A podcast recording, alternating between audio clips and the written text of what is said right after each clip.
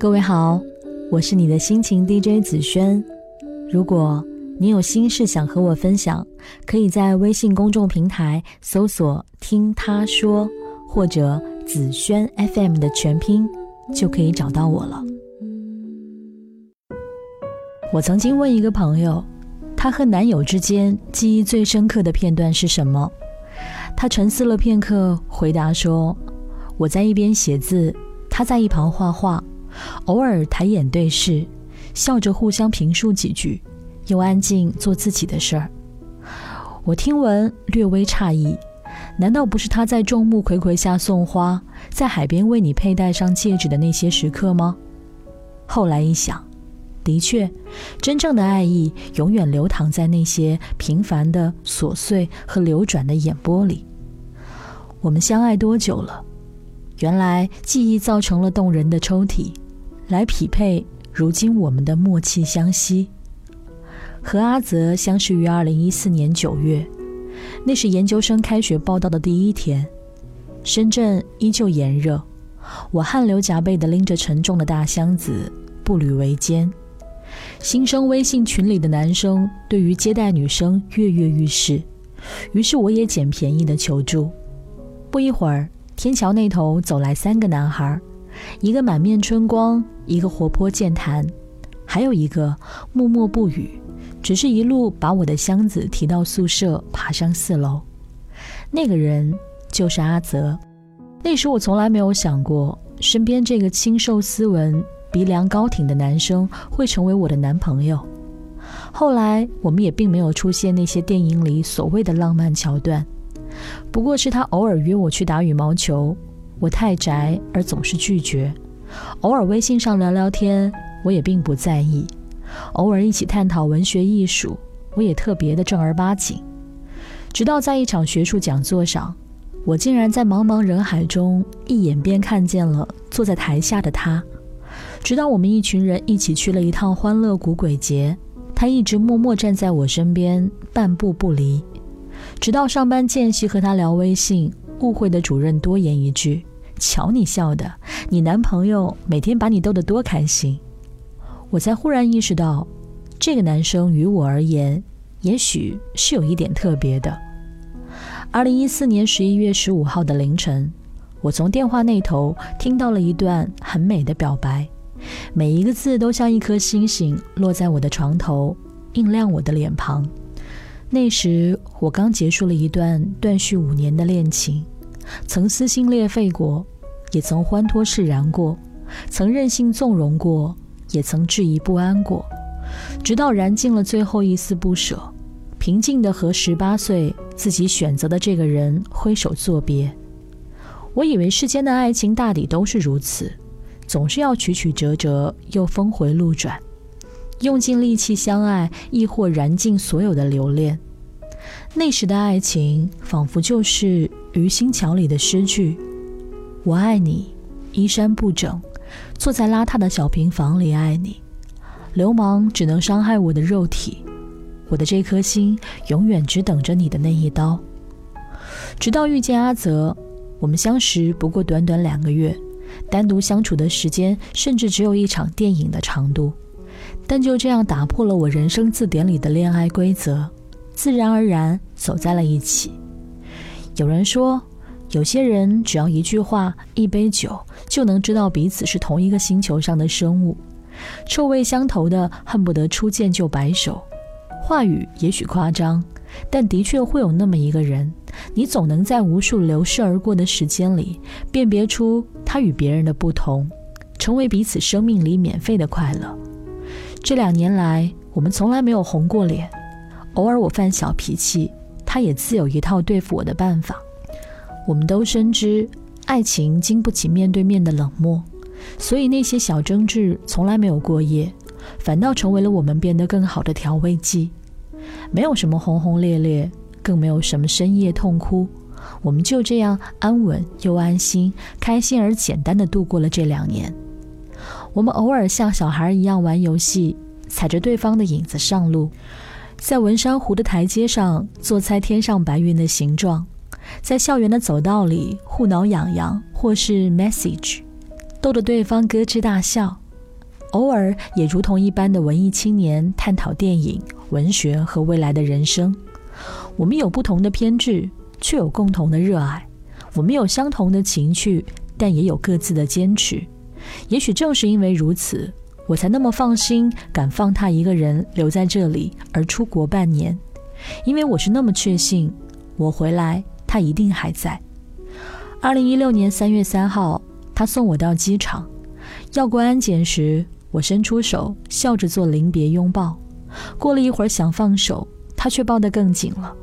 我逗他，要赶不上飞机了，这才把他从臂膀里推开。他却埋着头不说话，一抬眼才发现他眼眶红红的。与我对视后，他也一笑：“哎呀，是不是很丢脸？”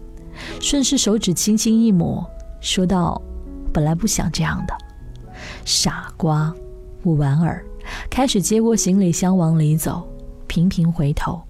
一直到最后，他的影子消失在我的视线里，而他一直站在那里，一动不动地挥着手。那一刻，我就知道，不管我多久回来，他一定会一直站在原地，就像这样挥手迎接我。在翡冷翠的半年，我们每周视频聊天。我一个人旅行时，会拍下美景分享给他；我给他寄信，他也给我寄写着情诗的明信片。时间如水流过，平静的让这半年似乎变快了几分。原来，其实只要遇到了对的人，不管是异地还是异国，都没有那些所谓的歇斯底里或者不堪寂寞。遥远的情书的重量，原来真的可以抵过那些所谓近在咫尺的拥抱。我走在翡冷翠三月料峭的清晨，会想起阿泽为了送我上班，陪我走那一段到地铁的路。六点的冬季，在我宿舍楼下搓着手等我的样子。走在米兰设计展，看到一块从南极运来的大冰块，会想起他曾傻傻的跟我说，他的梦想之地就是去世界的最南端看一看。他也常在电话里和我说，路过学校的雨巷，会想起我吃车仔面总把酱沾嘴角的样子。经过那栋我的宿舍楼，却也总是忍不住要多看几眼。徐志摩在《翡冷翠的一夜》里，我最喜欢那一句：“你惊醒了我的昏迷，偿还了我的天真。”我想，爱情何尝不是如此？惊醒了曾经对爱一知半解的单维度思考，完整了爱情观，偿还了失去的童趣。两个人像小孩子一样快乐地度过余生。正如胡杏儿在采访中那句话，让我记忆犹新。我的前前任和前任都很棒，他们一个教我做温柔的女人，一个教我做成熟的大人，但我最喜欢现在他教我做回小孩儿。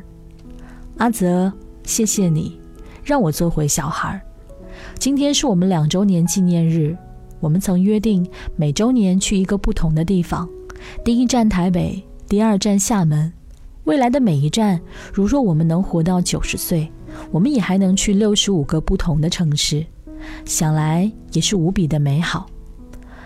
你曾怪称说我从来不曾当面对你说过我爱你，我只是想把这三个字化为我们以后所有的岁月里。正如高仓健先生所言，所谓爱是带着怜爱之情去怀想并珍视对方与自己的人生。我想，爱不仅是彼此珍视、温柔互知。同理感受，更是用游戏力串起一颗颗平淡无奇的生活弹珠，变成只属于你我的故事宝藏。它让我们变得有趣，让我们变得好奇，让我们可以一直放肆的大笑，度过无数年轻的夜晚。也许我们就这样一直到垂垂老矣，你变成了一个干瘦的老爷爷，我也变成了一个难看的老奶奶。别人问我们曾经经历过什么感动，我们都不记得，只是我们依然是个有趣的人儿，依然十指紧扣对视笑着，我们依然能躺着猜飘过来的那朵云像什么，依然能玩眼睛轻轻的游戏。也许藤蔓上的葡萄熟了，你还能抱起我，让我摘下一颗，笑着送到你嘴里，就这样就够了。我是子轩。晚安喽。十年之后，我们是朋友，还可以问候是那种温柔，再也找不到拥抱的理由。情人最后难免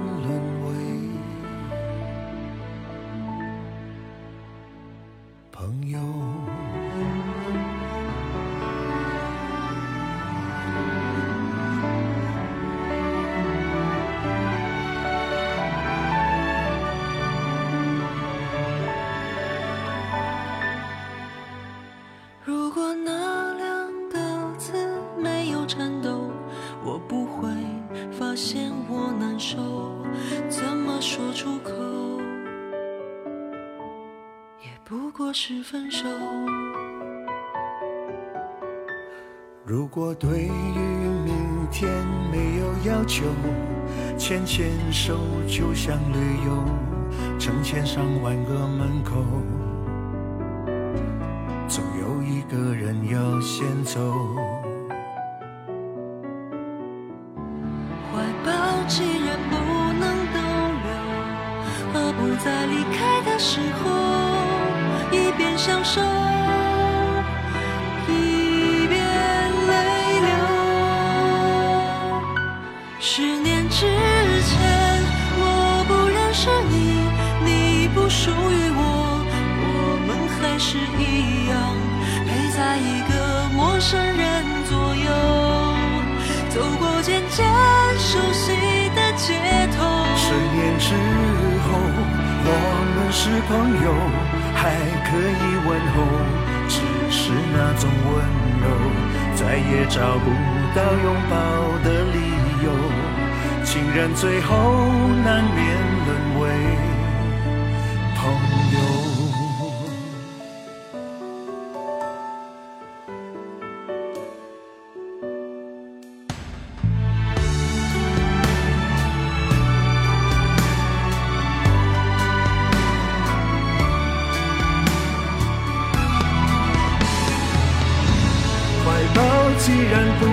能逗留，何不在离开的时候，一边享受，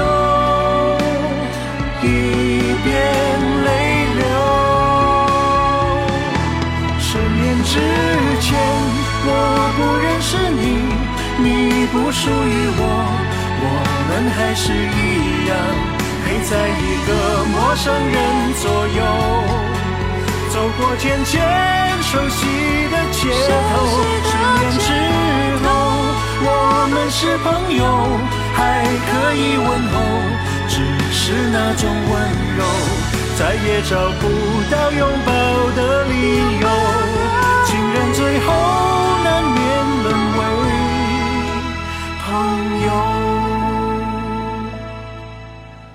直到和你做了多年朋友，才明白我的眼泪不是为你而流，